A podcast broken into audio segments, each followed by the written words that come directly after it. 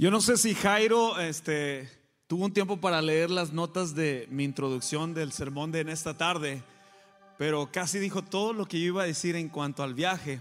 Lo que él no sabe es que Jairo muy pronto va a ser papá y él va a tener que viajar con niños. Y cuando viajamos con niños, ya los viajes no son tan largos, ahora son tan cortos. Yo quiero que le demos un fuerte aplauso al grupo de alabanza en esta tarde. De veras que la presencia de Dios está en este lugar. Jairo, tus viajes van a ser aquí nomás a New Braunfels, al lago, vas a ver, bien cortito. Melina me está escuchando ahí en línea. Gracias por decidir estar con nosotros aquí en esta tarde. Estoy contento de compartir contigo el final de esta serie titulada El gozo. Y el tema en esta tarde es gozo en el viaje. Sabes, yo pensaba en esta semana, regularmente cuando uno empieza a preparar el sermón, al final es cuando Dios te da la introducción de tu sermón. Y yo pensaba en aquellos um, años, recuerdo hace como tres o cuatro años, el Señor este, nos permitió servir en Colorado y yo viajaba con mi familia de Texas a Colorado y de Colorado a Texas durante la Navidad. Y ese viaje realmente era una prueba de paciencia.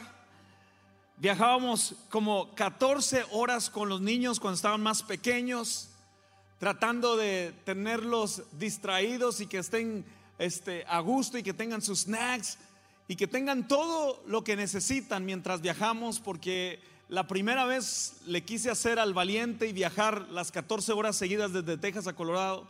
La segunda vez ya nos uh, procurábamos pararnos en un hotel. La tercera vez recuerdo viajar en un diciembre. Eran no 14 horas, pero 24 horas que nos llevó para llegar a nuestro destino. Y la razón es porque encontramos en el camino una tormenta de, nieve. Ya para la tercera vez uno aprende a, ser más preparado. Ah, cargábamos, ah, le decimos nosotros, una pala de nieve para quitarla. Pero algo que siempre quise yo cargar eran unas cadenas para romper el hielo. Y recuerdo en esa ocasión solamente me quedé pensando hubiese hecho esto. Nos paramos en una gasolinera y me bajé a echar combustible veníamos con mucho frío y veníamos con mucho temor de esta tormenta que nos afrontaba. Cuando me bajo y, escojo unos snacks para los nenes en la gasolinera, uno de los, un troquero se, se estaciona también y está pagando los snacks y escucho así en una conversación que empieza a decir, están regresando a los vehículos que van hacia esa dirección porque el hielo es tan grueso y bien peligroso. Hay, hay automóviles este, que están a la orilla de la calle. Y lo grabé y mientras pagaba ya no podía pagar, dije, oh man. Entonces le digo a mi esposa, empieza a buscar si hay un hotel cerca. Todos los hoteles estaban agotados. La única opción es manejar este, a través de la tormenta. Me dice el troquero, me dice, ¿usted es de aquí? Digo, no, yo yo voy hacia Colorado, voy rumbo a, mi casa Colorado. Dice, ah, no, usted es un experto, ustedes ya están impuestos a estos climas. Digo, no, yo soy de los calurosos de Texas. Le dije, nomás que tengo poco tiempo viviendo aquí en Colorado. La razón que compartimos esto es que cuando emprendemos un viaje, cuando emprendemos un viaje en familia, hay varios obstáculos. Depende, aprendes a ajustarte y uno disfruta ese tiempo de carrera larga con su familia. A algunos les gusta viajar por la noche porque los que tienen nenes más pequeños pues pueden ir descansando y dormidos. Pero algunos somos tan cabezudos y no entendemos, de ahí vamos tratando de separar a los niños atrás y también a veces hasta nos acompaña la mascota. Total que a veces aprende uno a amarse más, aprende uno a, a valorar el tiempo y disfrutar. Mientras preparaba este mensaje, quiero serles bien honesto. No vengo a, predicarles un mensaje, sino vengo con una carga en mi corazón. Una carga sobre tu familia, sobre tu vida espiritual, sobre tu destino, sobre este viaje y jornada que Dios ha trazado para nosotros. Las últimas tres semanas hemos hablado del gozo. Quiero solamente recordarte que el gozo es un sentir profundo en nuestro corazón que viene a través de Jesucristo. La felicidad es la circunstancia, es lo externo, lo de afuera.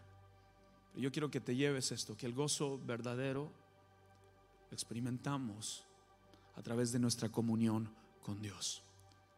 Cada viaje que nosotros emprendemos, en cada situación y cada jornada de la vida, tenemos que asegurarnos de que no vamos solos, sino que Dios va con nosotros. En ese sentido, yo quiero invitarte a que inclines tu rostro y vamos a orar que Dios hable a través de su palabra a tu corazón y que esta tarde salgamos de aquí diferentes a como llegamos. Señor, en el nombre de Jesús, tu Espíritu está en este lugar. Quiero ser obediente, Señor, a tu palabra.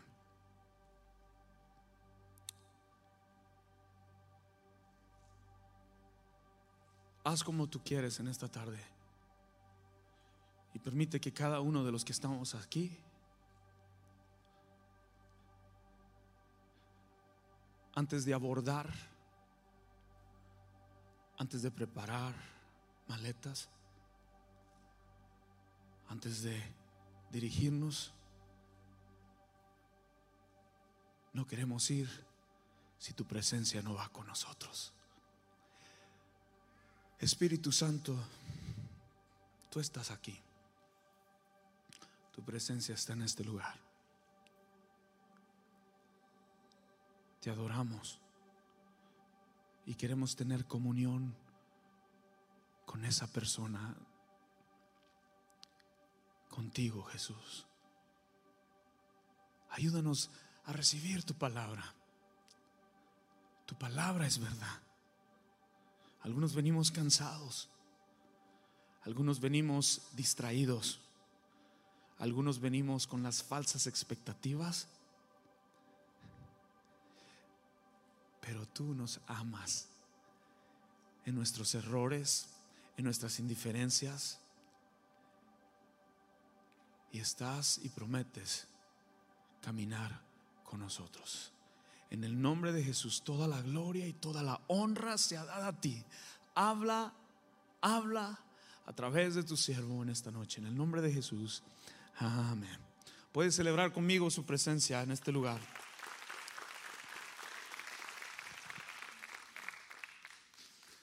Ve conmigo ahí en tu Biblia, en Génesis capítulo 21. Génesis capítulo 21. Y vamos a estar hablando en el versículo del 1, Génesis capítulo 21.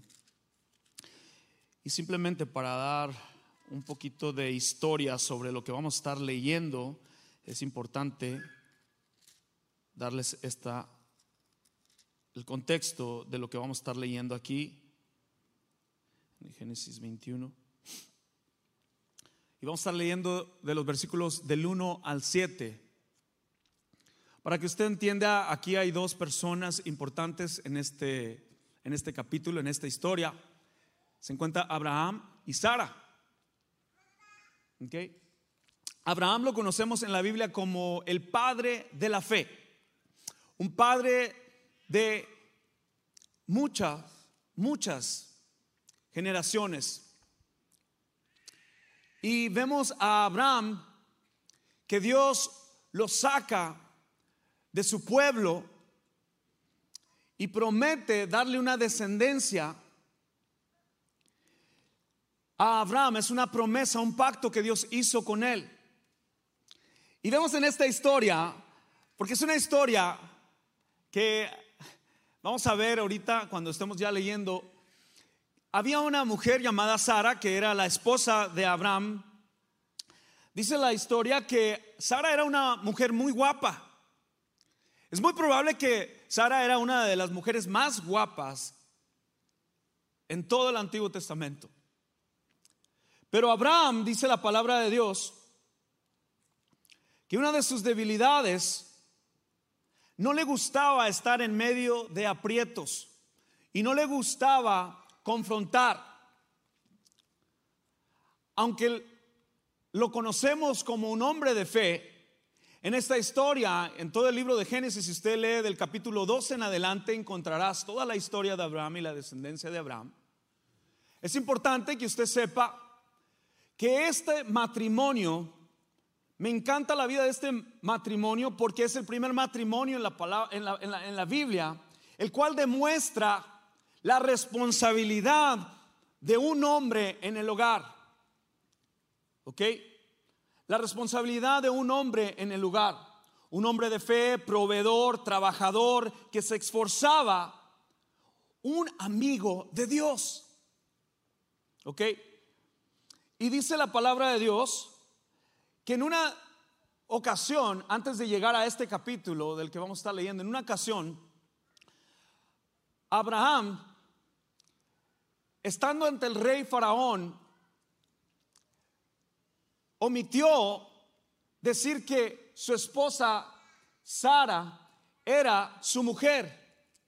Omitió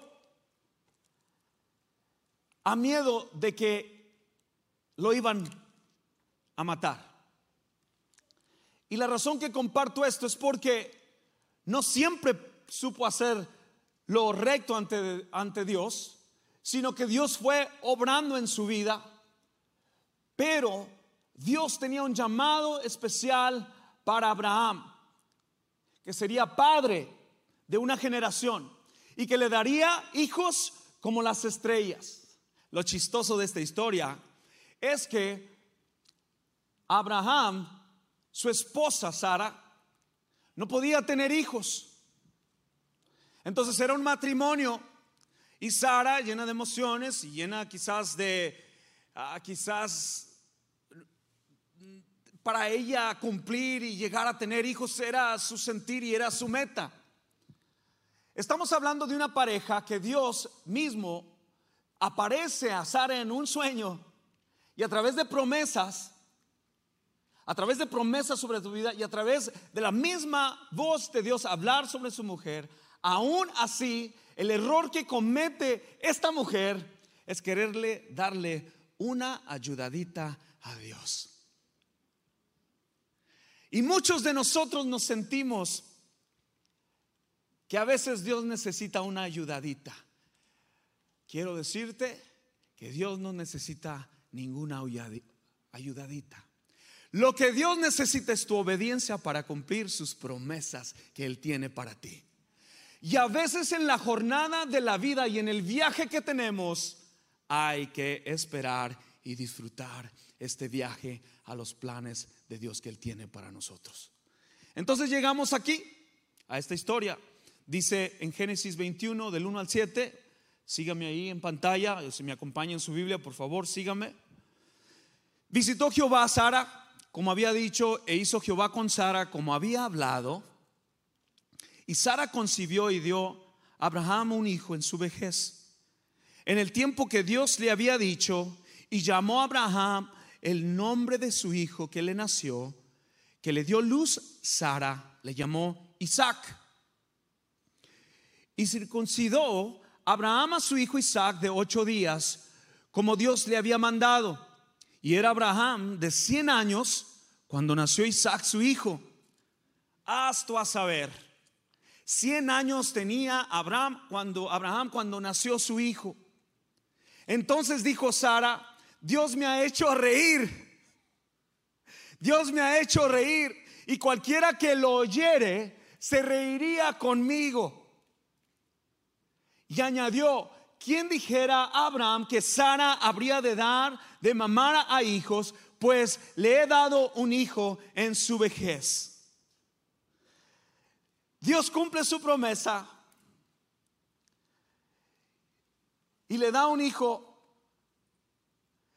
pero para que usted sepa, la ayudadita que Sara le quiso dar a Dios es que le dijo, antes de que naciera su hijo, le dijo a Abraham que se acostara con su sierva, con su criada, porque su anhelo era tener hijos. Aquí se cumple la promesa y quiero regresar a esto Porque Sara no pudo esperar. Aunque Dios le había prometido, Sara no pudo esperar y ahora le causa risa de que Dios cumplió lo que prometió y dices tú, ¿y por qué Dios cumplió? ¿Qué fue la consecuencia? Usted va a tener que leer esta historia fascinante. Yo estaba como un bebé esta semana leyendo otra vez el Génesis y yo lo voy a retar a usted que lea desde el capítulo 12 hacia adelante para que usted entienda, para que usted vea una historia hermosa, preciosa, de mucha consecuencia por por la condición del pecado, Abraham, escuche bien, Abraham y Sara, la simiente de Abraham y Sara, de ahí viene Jesús. Y eso es impactante para entender the core, lo, más importante, lo que es en, en la familia. Y yo le decía a usted que yo tengo esta carga por su familia, porque usted entienda que Dios tiene promesas que cumplir en tu vida. Y quiero compartir este, esta gráfica. Usted ve aquí, esta gráfica es el orden bíblico de la familia. Vean la pantalla, Cristo es la cabeza. Cristo es la cabeza de la familia. El esposo es el protector y líder de su familia. El esposo es el proveedor. La esposa es la que conforta, enseña, alimenta. Y los hijos, también hijos, children, Dios tiene propósitos para ti. Que tú ames a tus padres y obedezcas a tus padres. Aquí podría terminar el mensaje, ¿verdad? Aquí pudiera terminar el mensaje. Creo en mi corazón que hay cinco pasos importantes, cinco cosas que debemos hacer para emprender un viaje un viaje donde el gozo del Señor estará en nuestras vidas. Si tú no tienes esto, el Espíritu Santo te va a decir qué es lo que necesitas que hacer. ¿Ok? Si tienes una pluma, apúntalos. Vamos a estar viendo cinco cosas importantes que debemos recordar para emprender un viaje. Aprendemos de nuestros errores y aprendemos de las consecuencias de los que vinieron antes. Esos héroes de fe aunque los conocemos como un hombre de fe, Abraham cometió varias cosas y dado a su temor y dado a, no defender su fe en unas ocasiones, vinieron cosas terribles a su vida. Pero gracias a Dios por su misericordia, que aunque nosotros le podemos fallar, escucha bien, nosotros le podemos fallar en nuestro viaje, nosotros podemos fallarle al ser responsables, padres de nuestro hogar, de nuestra casa. Dios extiende su misericordia. El primero, es importante recordar la promesa. Yo te digo en esta tarde, recuerda su promesa. Hay promesas que Dios tiene para nuestras vidas. Hay promesas que Dios tiene para tu vida, Eugenio. Recuérdala. Que ese sea tu motor. Durante el viaje es muy probable que te puedas distraer. Distraer con lo que ves a la par de tu ventana, con lo que ves en el camino, alguna prueba difícil, pero tienes una promesa porque Dios cumplió lo que le prometió a Abraham.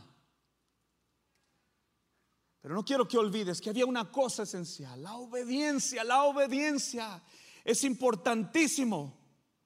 Esa es la condición. Desde el principio de la creación, Dios lo que ha querido ser es estar con nosotros. Pero nosotros durante el viaje lo olvidamos. A veces el Señor se manifiesta en algo difícil, en una prueba, quizás en una amistad, pero lo ignoramos. Lo ignoramos. A veces Dios usa la circunstancia difícil para hacernos saber que Él está aquí. Más en este tiempo de crisis. Porque el Señor te llevará a un desierto si has olvidado cuando todo el viaje está bien tranquilito. Y cuando te lleva a ese desierto, crecemos. Nuestra intimidad con Dios crece. Y sí, vamos a experimentar las promesas de Dios para su vida, pero ten cuidado si te olvidas quién va delante de ti. No se trata quién eres tú, se trata quién va delante de ti. Recuerda su promesa. Dios le dijo a Abraham, vete de tu casa y de tu parentela a la tierra que yo te mostraré, a Canaán. Lo saca del área de su confort para darle la promesa. Creo fielmente que a veces Dios nos va a sacar de nuestra comodidad para guiarnos a un lugar donde podamos ser más útiles y servirles. Ten cuidado, escucha bien, ten cuidado que tu comodidad no mate tu responsabilidad y tu llamado de Dios. Asegúrate que tengas combustible del bueno en tu vehículo. Asegúrate de que Dios va contigo. Esperar es lo más difícil que podemos enfrentar en la faz de esta tierra. Esperar en Dios. Yo quiero que sean como mi hermana Marcela Gándara, que dice, ha sido el viaje largo, pero al fin llegue. A veces el viaje va a ser largo, pero voy tras su promesa. ¿Ok? Segundo, deja tu pasado. Deja tu pasado.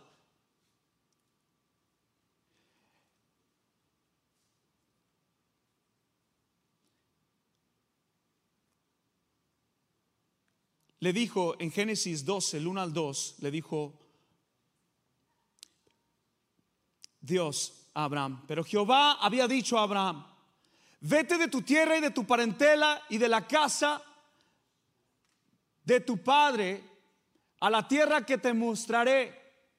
Y haré de ti una nación grande y te bendeciré y engrandeceré, engrandeceré, perdón, tu nombre y serás de bendición.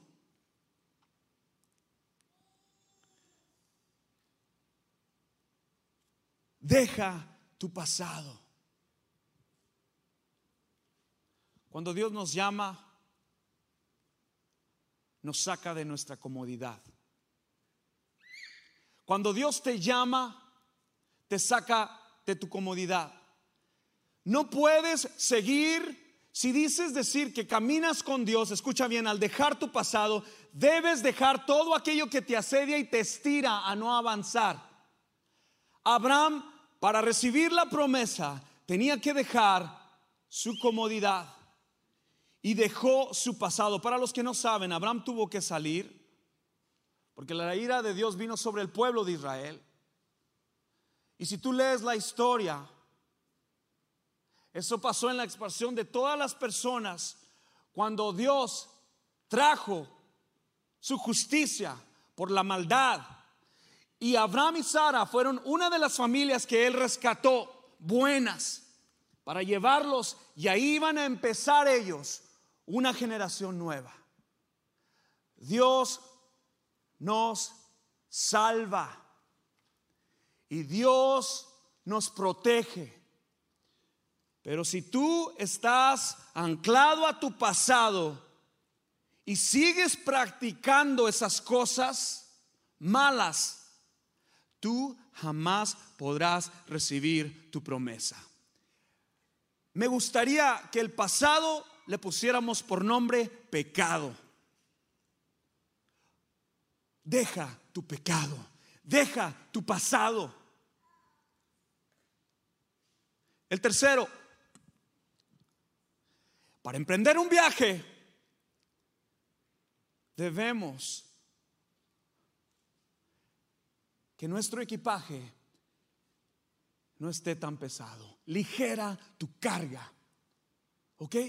Me acuerdo que cuando empacábamos o cuando salimos aquí ya de ratito en familia, la esposa empaca como que si vamos por todo un mes. Y se gasta más combustible. Y me acuerdo cuando íbamos a Colorado, la ven iba así, mm, bien cargados. Cuando estás cargado y no ligeras tu carga, no avanzas. Algunos de ustedes en este momento se sienten con tanta carga que ni ganas tenían de venir al servicio.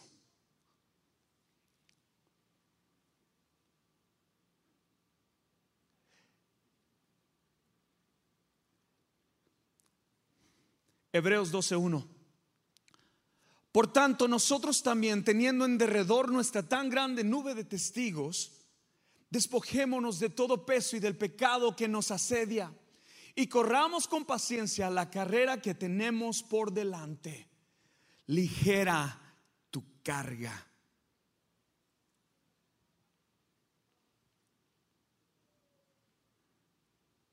Empaca ligero.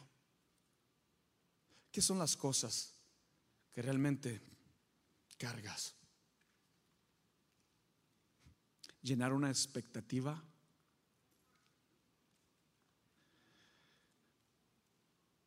Estás tan cansado y trabajado y cargado que estar en su presencia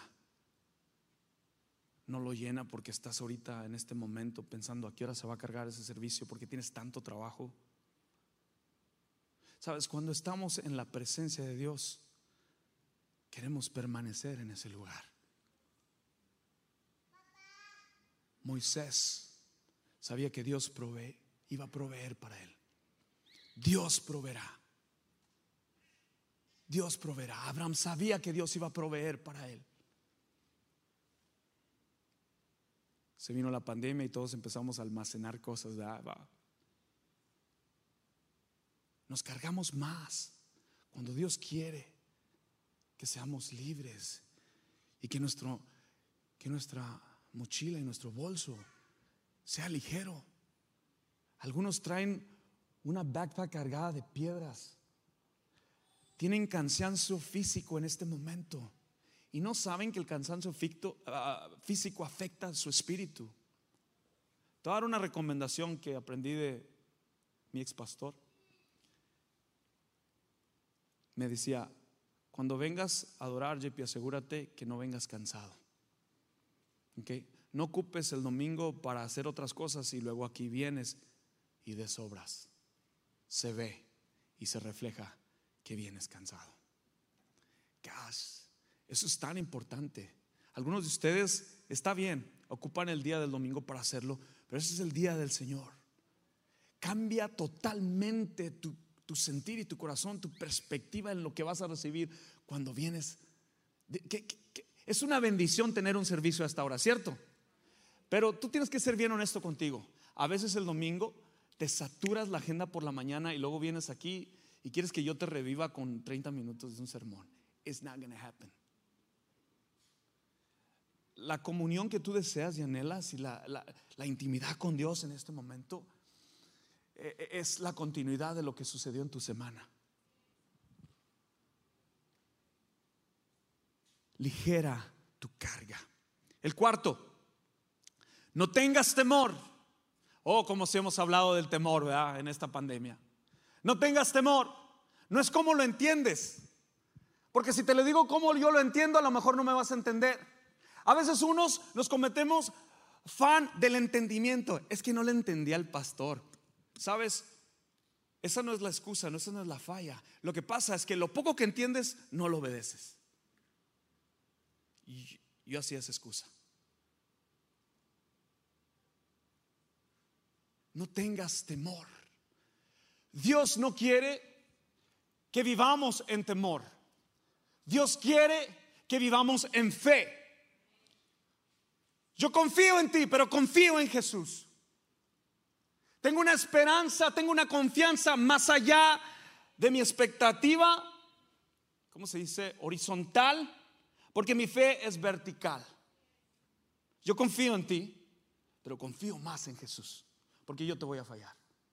Debemos, debemos, debemos, debemos de no tener temor.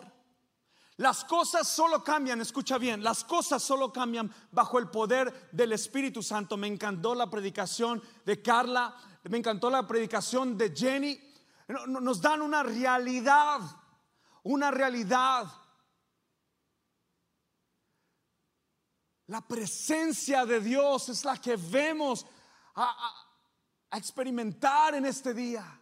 Y no solamente es una experiencia momentánea, sino es la continuidad de nuestra relación con Dios. No tengo temor de estar aquí, porque su presencia está en este lugar. Mi hija es el, mejor ejemplo que quiero usar para ustedes en este momento.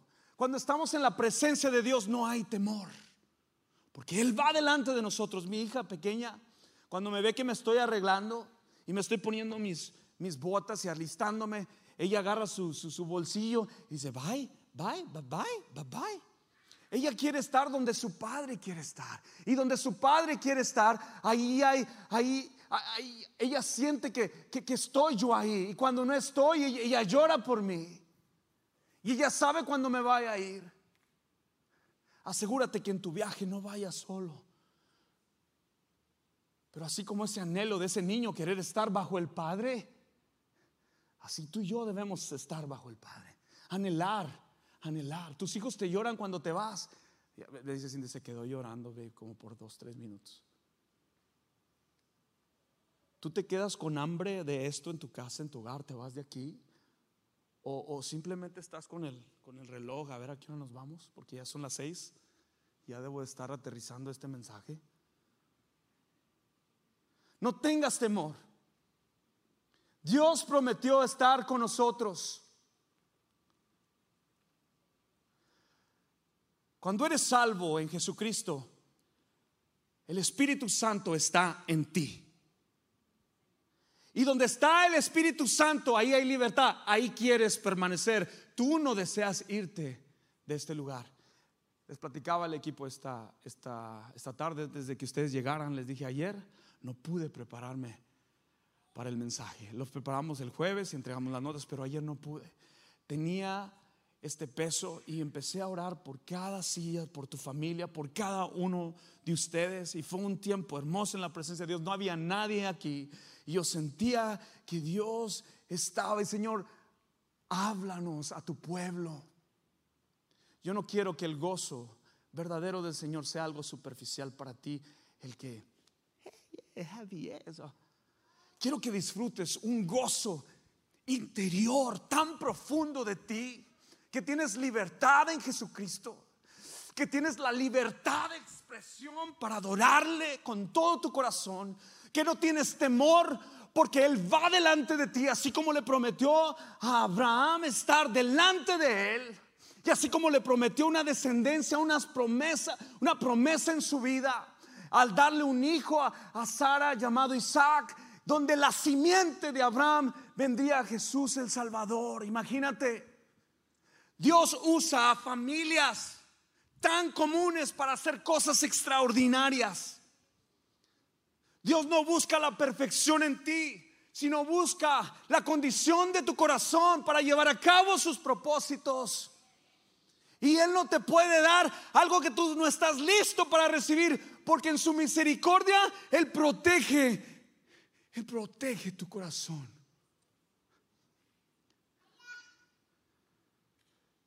Dios ha separado este tiempo.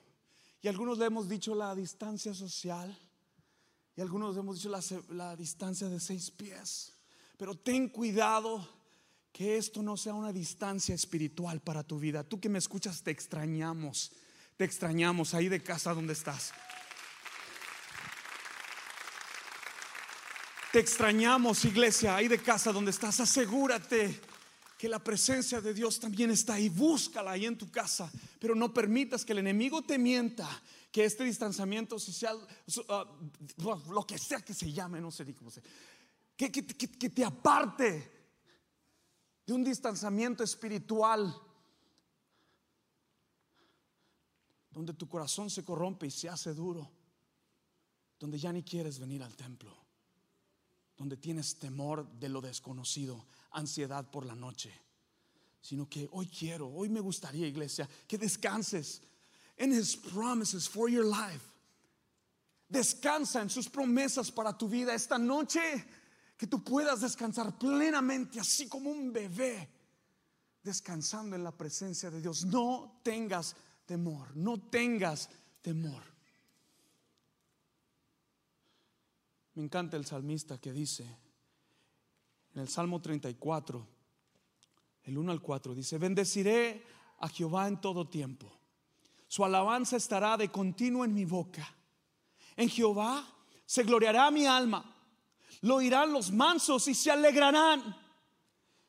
Me encanta esta palabra. Engrandeced a Jehová conmigo. Dice el salmista David invitándonos a su presencia y exaltemos aún a su nombre. Busqué a Jehová y él me oyó. ¿Y qué dice? Y me libró de todos mis temores. ¿Cuántos creen esa promesa de Dios? El Señor Jesús libra nuestros temores. Libra nuestros temores. Y por último, ten fe. Ten fe. Dile a tu esposo, dile a tus hijos ahí donde estás, ten fe. Vamos, díselo, ten fe. Vamos, díselo, ten fe. Hebreos 11, 1 a 2 dice, es pues la fe, la certeza de lo que se espera, la convicción de lo que no se ve, porque por ella alcanzaron buen testimonio los antiguos. Gracias a Dios por la vida de Abraham, Moisés, Jacob, su testimonio sigue siendo eco para nosotros. ¿Sabes que tu fe va a ser eco para tus hijos, para tu descendencia? ¿Sabes que lo mejor que les puedes heredar a tus hijos es la fe en Cristo Jesús? Es tú siendo responsable, cabeza del hogar, madre de tu hogar, dándole una perspectiva diferente a lo que es la vida y la felicidad en esta tierra. Fe Alguien dijo, ¿qué es lo que el Señor busca de mí? Algunos quieren hacer obras para agradar a Dios. Algunos quieren quedar bien con las demás personas para agradar a Dios. Algunos quieren hacer cosas, proyectos, echar a andar otros ministerios para agradar a Dios.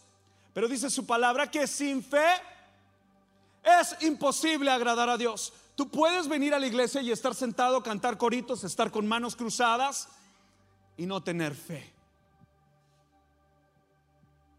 Sin fe es imposible agradar a Dios. A lo largo de la Biblia, la palabra fe,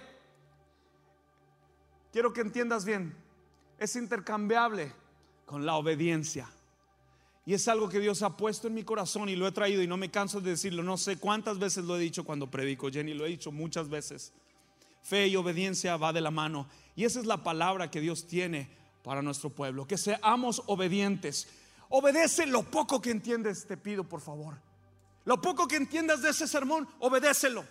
No trates de examinarme, no trates de entenderme. Obedece lo poco. Se requiere una fe como un grano de mostaza. Iglesia, es tiempo. No podemos jugar. No podemos jugar. Hay pecado en nosotros que nos asedia. Hay equipaje que debemos, y creo fielmente, que debemos dejar aquí. ¿Ok?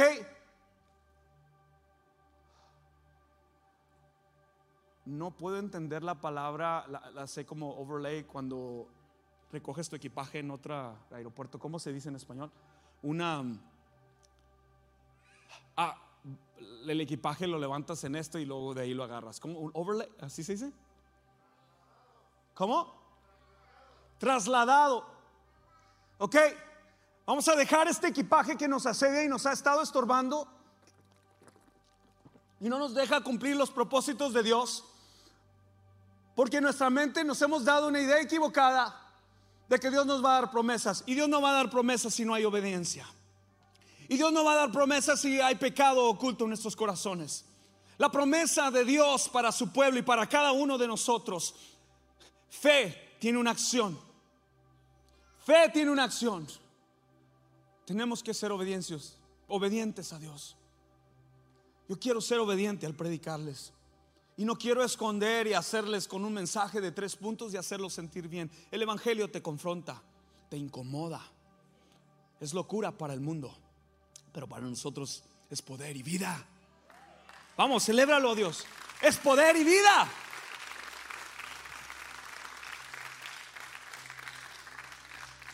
I'm not going to sugarcoat a message. We need to repent today. Debemos arrepentirnos hoy. Y dices tú, ah, pastor, ¿qué? No hay justo ninguno. Dios nos ha apartado para darnos promesas. Sin santidad nadie verá al Señor. you think you have a destiny, but there's no destiny if you don't have Christ in your heart. Tú crees que tienes un destino, pero no hay un destino, no hay un, no no, no, no hay un rumbo, no hay una dirección, porque Jesús es el camino, la verdad y la vida. Y si tú no lo tienes a Él, tú no puedes emprender un camino. Tú no puedes empezar una jornada. De que vamos a tener pruebas. Todo obra para bien para aquellos que aman a Dios. Queremos construir en Jesús que Él sea lo que más anhelamos. Que cada momento que tú vengas ante su presencia, que tú anheles esta, este momento, este servicio y que tú digas, mi amiga fulanita de tal, mi compañero necesitan venir. Pero se necesita un ejército y una iglesia fuerte para poder recibir a otros. Y si no estamos fuertes, lo único que vamos a hacer es lastimarnos. ¿Ok? Inclina tus ojos.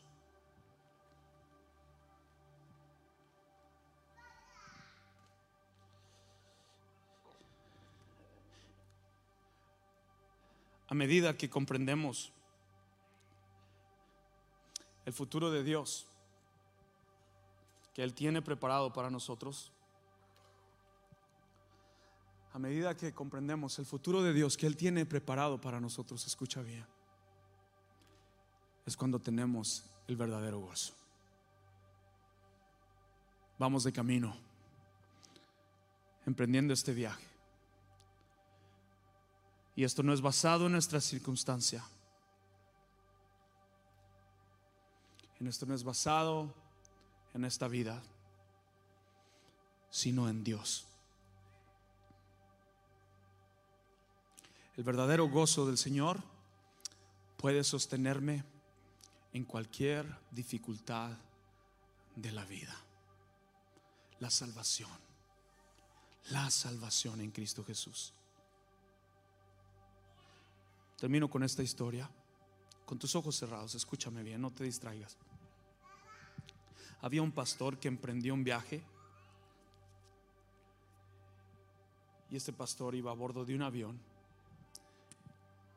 y una persona se sentó a su lado y le dijo esta pregunta, el pastor le dice, ¿qué es lo más importante para ti? Y luego le dijo, mi familia. El pastor lo ve a su rostro. El hombre se ve como una persona buena y le vuelve a hacer esta pregunta. Si tú llegaras a morir, ¿qué sería lo más importante para ti hacia tu familia? Y le dice el hombre, dejarles suficiente dinero a mis hijos y a mi familia para que ellos estén bien cuando yo tenga que irme. Y el pastor lo ve y le dice, ah". y por tercera ocasión y le dice, si tú hoy mismo a bordo de este avión perdieras tu vida, ¿qué sería lo más importante para ti? Y le dice, no despedirme de mi familia. Y luego le dice el pastor, ¿qué si yo te dijera que tú puedes, a través de Jesucristo, traerte a tus hijos si Él te decidiera llamar y pierdes tu vida esta tarde? Traerte a tus hijos al cielo a través de Jesús. Y luego le dice el hombre, wow, nunca lo he pensado. Obvio, el hombre viajaba solo, con un destino. Y así es Cristo para nosotros. Dios extiende su amor y entiende por lo que tú estás atravesando. Y Él simplemente quiere tu corazón y una relación íntima contigo. Él no solo quiere ser tu piloto, Él no solo quiere ser tu camino, Él quiere que tú disfrutes de su presencia. Que en el transcurso tú experimentes gozo a tu familia, a tus hijos, tus logros, tus sueños, tus anhelos pero encárgate de que estás haciendo la voluntad de Dios para tu vida. No temas. Ligera tu carga. Ten fe. Espera en su promesa. Espera en su promesa.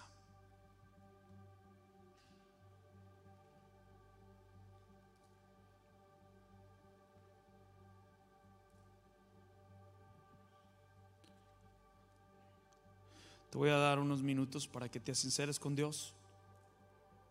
Y es tiempo de confesar. Si tú confiesas tu pecado, Él es fiel y justo para perdonar nuestros pecados. Ese es un momento entre tú y, y Dios. ¿Ok? Yo ya no quiero que vengas tú a los servicios y te lleves lo mejor, el frosting del pastel. Yo quiero que tú te lleves lo que te hace crecer que te lleves el alimento bueno para que obedezcas, para que crezcas. Ser responsable por tu vida. Ser responsable al llamado de Dios. La responsabilidad nos hará crecer. Ya no juegues a la iglesia. Dios quiere darte la promesa. En el nombre de Jesús, Padre. En el nombre de Jesús, Señor, gracias por el poder de tu palabra. Gracias, Señor, porque tú has prometido estar con nosotros, Padre. Yo sé que aquí hay personas, Señor, que están lidiando con lujuria, están lidiando, Señor, con pecados ocultos, Padre, que son como una lámpara, solamente brillan por afuera, pero por dentro, Señor, se están muriendo por dentro, Padre, porque no han confesado su maldad y no saben cómo. Yo te pido que hoy restaures, Señor. Yo te pido que hoy levantes, Señor. Yo te pido, Señor Padre, que nadie de nosotros, Señor, tengamos temor de ocultarnos y de acercarnos a alguien que nos puede ayudar, Padre. Envía, Señor, siervos tuyos. Envía, Señor, líderes tuyos, Padre. Que tengamos un corazón por las personas. Padre, envía, Señor, Padre. No hay, que nuestro enfoque no sea lo que hay afuera, sino lo que hay adentro en este momento, Señor, para cultivar, para crecer, Señor, y ser obedientes a lo que tú tienes que hagamos, Padre. Queremos amarte con todo nuestro corazón y amar al prójimo como a nosotros mismos, Padre. Ese es el gran mandamiento, Señor. Pero ayúdanos a ser sinceros, Padre, a no aparentar piedad, Señor. Tú le dijiste a Timoteo, Señor, que tenga cuidado, que en aquellos tiempos vendrán hombres amadores de sí mismo, aquellos que van a usar la palabra para engañar a otras personas, Padre. Si todos aquí buscan de otra agua y de otro manantial, Padre, yo te pido que tú enderezcas sus sendas, Padre. No necesitamos algo más, Padre. Te necesitamos a ti, Jesús. Y perdónanos por desviarnos, por empacar y preparar disque nuestro equipaje sin que tú vayas delante, Padre. Ayúdame a no moverme. Y si quiero algo y anhelo algo y mis emociones me ganan y siento algo sobre una persona, Señor, ayúdame, Señor, a que seas tú el que dirige mis pasos. Padre, que tú llegues primero antes de yo dar el primer paso de salir. Perdona nuestros pecados. Perdona nuestros pecados. En el nombre de Cristo Jesús, vengo en el nombre de Cristo Jesús a decirte en esta tarde e invitarte, si hoy quieres recibir a Jesús como tu único y suficiente Salvador y quieres y le prometes, eh, quieres entregarle tu vida, yo quiero invitarte a que tomes la decisión más importante para emprender esta nueva jornada que Dios tiene para ti. Recibe a Jesús primero. En el nombre de Jesús, levanta tus manos. Una, dos, tres. En el nombre de Jesús, levántalo alto, alto. Gloria a Dios. Gloria a Dios. Gloria a Dios. Haz conmigo esta oración. Señor, te recibo en mi corazón como mi único y suficiente Salvador.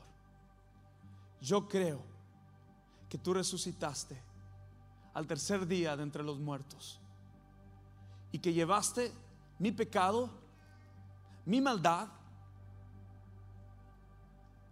para darme una vida eterna en Jesús, una vida eterna contigo. Y hoy, y hoy mi nombre está escrito en el libro de la vida.